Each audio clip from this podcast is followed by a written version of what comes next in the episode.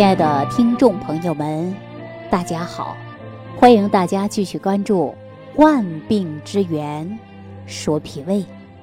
我记得大约在十多年前，那会儿呢，我们食疗研究院呐还没有成立呢。我经常啊全国各地会出差啊。我记得我有一次呢去了是河南的南阳，遇到了一位八十多岁的老人。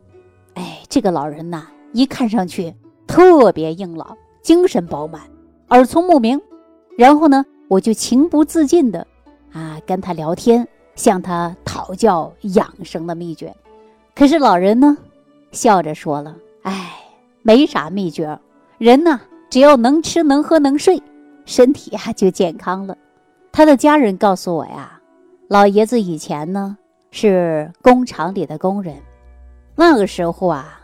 工作量很大，人呐也能吃能喝的，但是自从啊六十岁退休以后啊，这个胃口啊就没有以前那么好了，身体呢随之而来的也就开始走下坡了。说人呐还变得越来越容易感冒了。后来呢，他无意当中啊就意识到了，说我上班那会很能吃饭呢，怎么最近没胃口了呢？他就恍然大悟。说自己如果说吃都不能吃了，那你说这个营养从哪儿来的？不是从食物来的吗？我们现在不缺吃了，不少穿了，吃什么都有了，为什么吃不下去了呢？感觉自己肯定是因为脾胃功能不好有直接的关系。于是呢，这老爷子啊也特别注重的就是养生，每一天呢他都跟老朋友啊去锻炼身体，有时候呢还呀自己呢看一些古书。其中呢，他就看到了健脾的食疗方。这个健脾的食疗方啊，就是我以前给大家讲到的五行健脾散。他呢，也通过了这个千年的古方啊，就是五行健脾散这个食疗方法，他呢就开始学着制作。哎，万万没想到，他吃完以后啊，食欲有所增长了。可是呢，他就发现了，这人能吃啊，吸收好了，精神状态好啊，人呢。也有劲儿了，所以呢，这个老人呢就坚持吃，坚持吃，每天都吃。您看，这不都八十多岁了吗？身体还特别硬朗。按他说的话，就是说能吃能喝能睡，嗨，这身体就健康。其实老人这句话呀很简单，但是呢，透露着十分重要的健康理念。所以说呀，民以食为天，但是呢，人之所以能活命，就是需要这些食物。不断的来充养，大家说这些食物是很多了，现在物质啊也比过去是丰富多了啊。还是那一句话，想吃就吃，想喝就喝，啊，要啥有啥了。我们这年代哪有说挨饿的了？没有了，对不对？可是我们《黄帝内经》当中就会给大家讲到了，讲呢说脾胃为仓廪之官，也就是说呀，这个脾胃是人体粮食的仓库的官员。负责组织提供人体食物营养的，他们呢就好比说人体的营养的源泉一样。如果说呀，这个脾胃的运化生清功能不好，那么濡养人体的脏腑、四肢、百骸的气血就会生化乏源。说句最直接的啊，也就是说呀，一旦说脾胃的升清降浊能力不好了。那么我们人体所需要的营养啊，根本就供不上了。那大家想一想，我们的健康自然会受到威胁，随之而来，人就会容易出现早衰呀，对吧？容易感冒啊、咳嗽啊、腹泻、便秘、严重失眠、贫血、水肿啊、高血压等等的问题都会出现了。那说到这儿呢，我就要告诉大家啊，如果说你要想高寿、身体健健康康的，首先呢。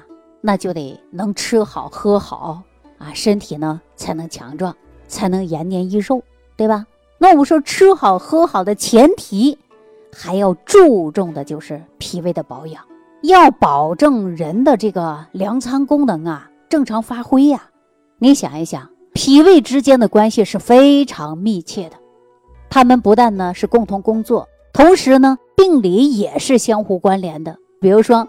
如果说胃的受纳腐熟水果以及降浊的功能失常了，那大家想一想，脾的功能啊也自然会受到影响。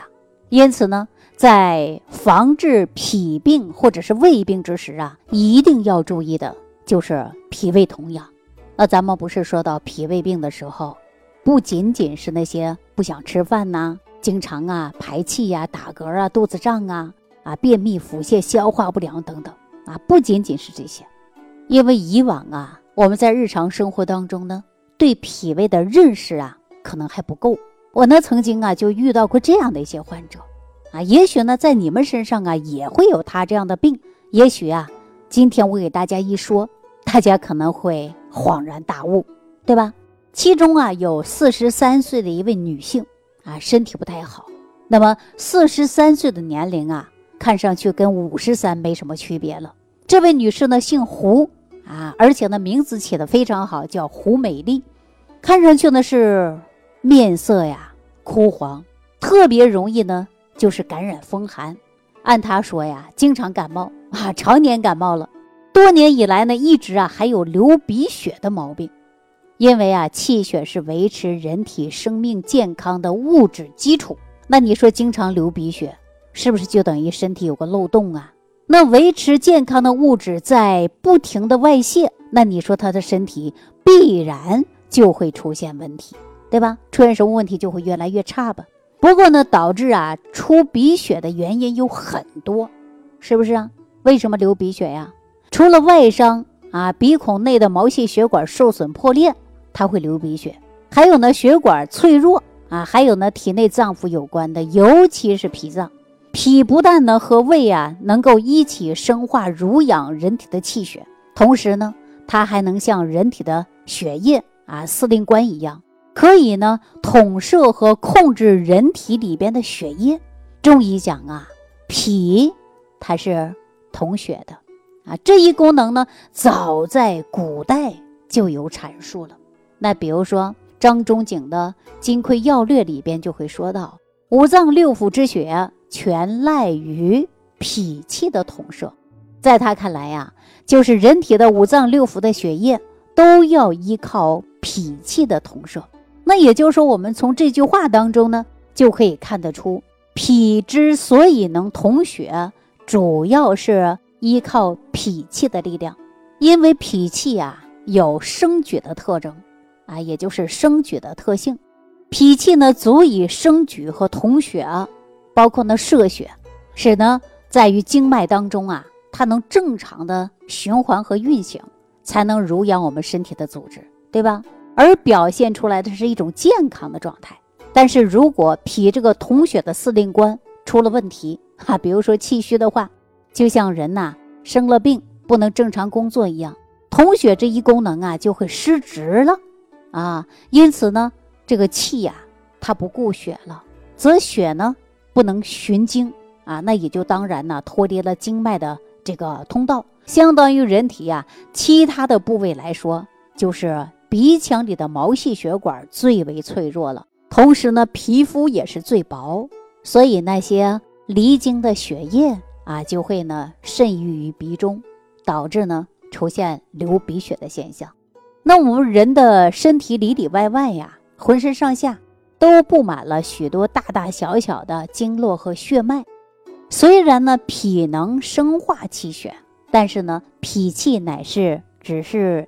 一身之气的一部分，对吧？人的一身正气充足了，那脾气自然就会充盛。那反过来说呢？如果说脾气健运，那一身正气啊，自然而然的也不会出现虚，对不对？那如果说脾虚气不统血，对吧？那出鼻血呢，只是一种病症。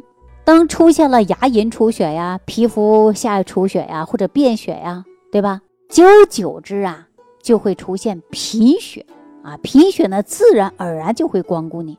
大家说你化生的气血本身就不足啊，统血的能力又出现了虚，那你能不贫血吗？对不对？贫血呢是对身体有极大危害的。那大家说，不想出现贫血。啊，也不想出现呢，这个牙龈出血等等。我们说要想身体没有血液流失和漏洞，我们应该怎么办呢？那就是预防外因，还要特别加强的就是保护我们的脾胃。中医讲到的是脾土，因为它是后天之本嘛。你只有后天之本的脾胃好了，化生气血足了，别出现的是虚症，那您就固摄能力也好，而且呢，防止血液的流失。大家说是不是啊？你想脾胃重不重要？那还有一位呢，是四十八岁的吴先生啊，他是我们食疗研究院刚成立的时候我接待的，呃，一位老胃病的朋友哈。之所以说在胃病之前呢，我加一个老字，为什么加个老字啊？大家都知道是老胃病，老胃病嘛，老病号，老病号，就时间长了，而且呢是反反复复的。按他一句话就说呀，这个病太难治了啊，治了六年都没治好。哎呀，想一想啊，这老胃病真的是遭罪了，是吧？病史就有六年了，其中表现的是什么呢？就是上腹啊不适应，总是呢胀，隐隐的作痛，还有呢烧灼感。尤其呢，吃完饭之后啊，这肚子里边就不舒服了，哎，特别胀啊，胀得不行，十分严重。因为他平时工作也比较忙啊，基本上呢胀啊，他就吃一点呢这个助消化的药；如果疼呢，他就用一些止疼的药啊，感觉就没事了。也没有啊特别注意的就是脾胃啊，总是感觉这个脾胃病不就是小事儿嘛，谁还没有个头疼肚子疼的事儿呢？哈，经常这样想。实际我告诉大家啊，这个脾胃病啊，还真的是一个大病。你要生活当中不注意，你吃个什么都胀，啊，你吃什么都不消化，打嗝、便秘、胀气、反酸，是不是啊？还有的人经常出现烧心，啊，都以为是小病，其实不是小病。我就跟他说了，我说你这个老胃病啊，伴随着就是脾虚的症状，而且你止痛啊，它解决不了根本呐。那最好的方法，你要重点的是养啊，三分治七分养，不养是不行的。脾胃病啊，实际当中呢，重点呢就在这养，因为大家都知道脾胃本来就虚啊，你要不好好养，那你会越来越虚，是不是啊？所以说呢，还要呢有一个很好的方法，就是啊，脾胃同治，因为我们说脾胃它是相互表里的，它们之间呢是相互合作的。共同完成了食物的消化运化，对吧？如果说胃出现了病变，那脾呀也就会变得虚了。简单跟大家说一下，比如说胃啊出现呢腐熟能力差了，而且呢吃些东西呀它就会胀，或者呢干脆啊它就不工作了，往下一步的去教，让脾呢去运化，时间久了会把脾也就累出病来了，也就是脾呀出现虚了。这就为什么很多人呐，胃病伴随着脾虚的症状，对吧？脾虚的一久了，也就会导致啊胃病，对吧？它俩是相辅相成的，因为啊脾呀它是升清，胃呢是降浊，它俩要是不工作了，或者是协调能力不好了，它都会出问题。所以说呢，脾胃啊一旦出现运化无力，哎，就是食物啊就会堆积在胃里边。化热而导致呢胃病的发生，大家说为什么吃东西不消化，胃热烧心打嗝啊？是不是啊？这就是脾出问题了。另外呢，脾呀它处于中焦这个位置啊，与其他的四个脏腑呢它又紧紧的相连，所以说脾虚的时候啊，不光是连累到胃，而且还联系到四个脏腑器官，也会跟着遭殃的。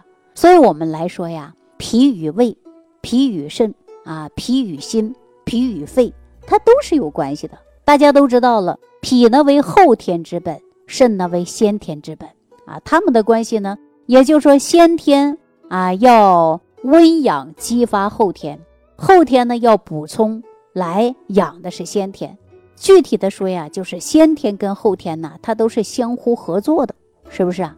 那我们常说呀，先天之本藏于肾中，对吧？比如说肾的精气呀。哎，要温养的，我们要脾胃。如果说脾能正常的运化水液，那必须呢依靠的就是肾气的蒸化以及肾阳的温煦，而肾当中藏的就是肾精，同样离不开脾的运化气血来不断的濡养，否则呢，肾精啊就起不到滋养人体的一身了，并伴随着人一生的作用了啊。另外呢，肾主水。它主水的功能也依赖于脾气以及脾阳的协调和制约。这就是五行养生理论当中常常给大家讲到的脾能治水啊。总而言之吧，也就是说呀，脾健则肾健啊，肾精肾气充足了，也就是充旺了，那身体啊就会健健康康。如果说脾虚啊，则肾气呢充养啊乏源，也就是说啊，濡养不够，那从而呢就会导致啊肾精亏虚啊，肾气不足。啊，让我们人呐就会出现呢耳鸣啊、脱发呀、早衰呀、牙齿松动啊，还有一些健忘、水肿、盗汗啊。那么男性呢就会出现遗精啊、早泄、阳痿；女人呢也容易出现的就是月经不调，甚至呢还有闭经的现象。哈，说到了我们这个肾呢，它是主水的，但是脾呢还有一个可以调水脏的器官，它也是非常密切的。啊，这是哪个器官呢？告诉大家，就是肺。因为啊，肺在五脏当中啊，我们会数到的呢是金，啊，所以说呢，它有一个特点，哪个特点呢？就是喜润，啊，不喜欢干燥。你看人呢，又干燥以后呢，这个咳嗽哈不舒服。那濡养肺的水液从哪儿来的呀？这就是中医讲到的土生金啊。什么叫土生金呢？就是脾土。啊，脾土就是脾胃嘛，生津讲的就是肺，也就是说呀，脾土可以滋养的肺经，那对于肺的健康功能啊，也是发挥着最重要的作用。如果说脾虚了啊，那么我们首先呢就会联系到的是肺啊，影响到的是肺啊，也就是说受着很大的牵连，就会导致一系列的肺燥症状，比如说皮肤也干、毛发也干、喉咙也干痒啊、咳嗽。所以，我们再出现了这些现象啊，也知道了啊，不仅是肺的问题，它是跟脾呀也是有关系的。另外呢，我们中医当中啊还讲到，啊说肝主疏泄和藏血，疏泄功能正常的，那脾运化正常的基本保障，它的藏血必须依赖的就是脾的功能正常发挥，因为呀，脾与胃同为气血生化之源，那。脾气健旺，那气血生化有源，肝中能藏血，得到很大的濡养，也有利于肝气疏泄发挥的功能。如果说脾虚不能生化气血，统摄血液，那么肝脏血液不足，肝功能不能正常发挥，疏泄不畅，也会容易出现肝虚啊，或者是肝脾两虚的病症。比如说，我们有的人呢会这个消化不好啊，胃胀啊，肝区疼痛啊，眼睛红肿啊，干涩呀，视力下降啊。其中最典型的问题就是，当你生气以后，哈，气得你啊，这个不想吃饭。我们大家经常会说到，气就会怒，一怒呢就会伤哪儿啊？伤的是肝，对不对？那也就是说，一旦伤肝，肝木会克脾土，也容易出现的。就是消化不良啊、胀痛等等的问题，哈，这是说到了肝。那我们大家再想一想，说这个跟肝有关、跟肺有关了，那跟心有没有关系啊？实际当中，脾跟心也是有关系的。比如说啊，我们脾与心呐，它相互表现的是什么关系呢？我来跟大家讲一下啊，脾呢是气血化生之源啊，脾气呢。它能够统摄血液，帮助呢，呃，心气在于经脉当中正常完成泵血的工作。那如果说脾虚，那无力运化，那心也就不能得到濡养了。所以说就会出现了一系列的病症，比如说心神不宁、恶心烦热啊，还有失眠、健忘、面色不好、心慌。总之呢，脾与四个脏器啊。它都关系非常非常密切。如果说一个人的脾虚了，那必然呢身体会出现各种各样的疾病，对吧？这一系列的病啊，说句最直接的，都是脾虚惹的祸。大家想一想，是不是啊？因为脾它是化生气血的，那也就是说化生气血不足，五脏六腑、四肢百骸它都会受到影响。这回大家知道脾的重要性了吧？如果听完这期节目啊，你自己呢想一想，一个人的脾不好，会不会引起到心慌胸闷？一个人的脾不好，会不会影响到消化不好、吸收不好、打嗝胀气、胃酸反流？啊，说一个人的脾不好，会不会出现的肤色干、面色黄、没有光泽？